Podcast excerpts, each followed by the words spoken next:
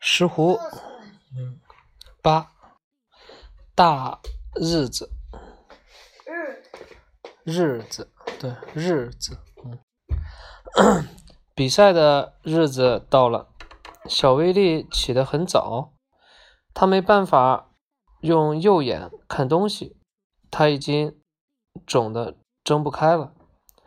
在他喂爷爷燕麦粥的时候，他试图用手挡上受伤的眼睛，或者扭头过去，但爷爷还是看见了。小威力给火里添了一些木材，木柴，然后亲吻了爷爷，接着给探照灯套上雪橇，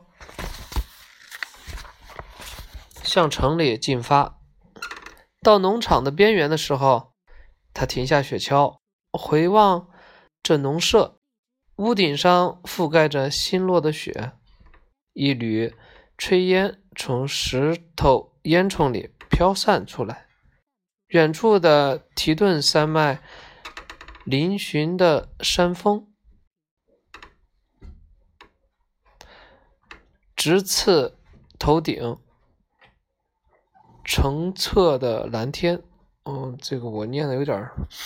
是的，先生，他记得爷爷说过，在这个世界上，有些东西值得我们为之付出生命。都不会心里默默的念一下拼音啊。好，下一次我记着。小威力热爱这片土地，他喜欢爬山、钓鱼和在湖边露营，但他不喜欢打猎。他太爱动物了，所以当不了猎人。他曾用弹弓打死过一只鸟，但那时他只有六岁，而那已经够他受的受的了。事实上，直到今天，他还记得那个可怜的小东西埋在哪里。小威力陷入沉思中，不知不觉间已经到了城里。就在他拐上中央大道的时候，他突然刹住了雪橇。他不敢相信自己的眼睛。中央大道两侧挤满了人，屋顶上也都是人，还有人从窗户里探出声来。小威力没有料到有这么多人到现场观看，他们一定是为了看狮湖才来的。探照灯拉着雪橇经过中央大道的人群，小威利看到他的老师威廉姆斯小姐、银行的福斯特先生、邮局的汉克，还有史密斯医生。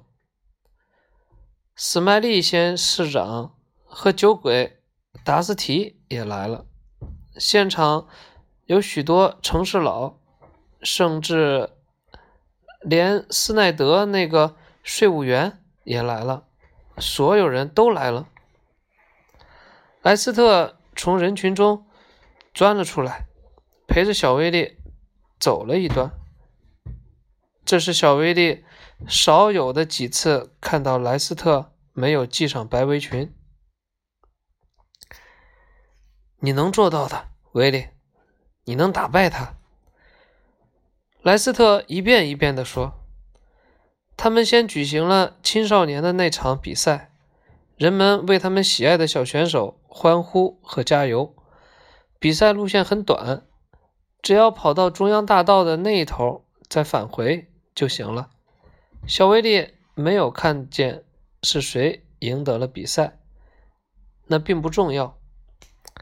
紧接着，最重要的时候时刻到了。老教堂上的钟显示，再过几分钟就到十点了。在横越过街道的长横幅下方，参赛们、参赛者们各就各位。九位参赛者肩并肩。排开，石斛在正中间，小威力就在他旁边。小威力在报纸上读到了其他选手的全部信息，他们都是拥有良好参赛记录和出色狗队的知名山地好手。尽管如此，所有赌注仍旧都押给了石斛。没有一分钱是压小威力和探照灯赢的。威利的眼睛怎么了？史密斯医生问莱斯特。他说是今早起床时撞的，因为太紧张了。会紧张到倒也正常。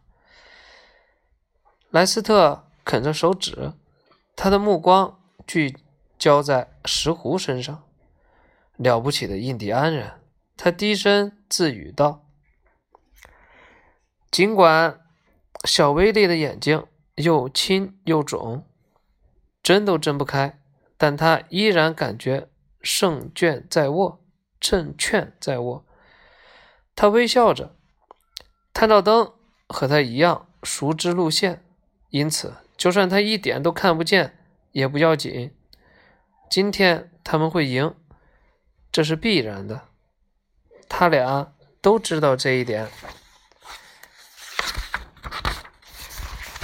石斛站在小威力的旁边，看上去比先前更高大。事实上，小威力的头顶只及石斛的腰部。早上好，石斛先生，小威力说，他几乎是垂直向上看去。今天。显然是个比赛的好日子。石斛肯定听见小威力的话，但没有看他。他那张脸冷若冰霜，而且眼睛里似乎缺少了小威力记忆的那种耀眼光芒。史麦利先生，市长走上街道，人群顿时安静下来。威廉姆斯小姐紧握双手，连指关节都泛白了。莱斯特张着嘴，嘴唇湿润。福斯特先生开始咀嚼他的雪茄。汉克眼睛都不眨的盯着。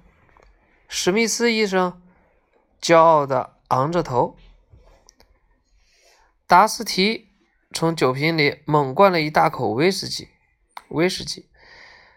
斯奈德从背心口袋里掏出一块金表，查看时间。赛场上弥漫着紧张的空气。小威利喉咙发干，双手开始出汗。他能感到心脏在猛烈的跳动。史麦利市长向天空举起手枪，鸣枪。比赛开始，然后就开始比赛了吧？比赛开始，打了一枪，然后结束了今天的，然后明天再讲比赛，比赛，赛赛不是赛赛，比赛，嗯。好吧，今天讲完了。怎么说不标准？因为我有时候那个卷舌和那个平舌是有点说的不是太好。我看看。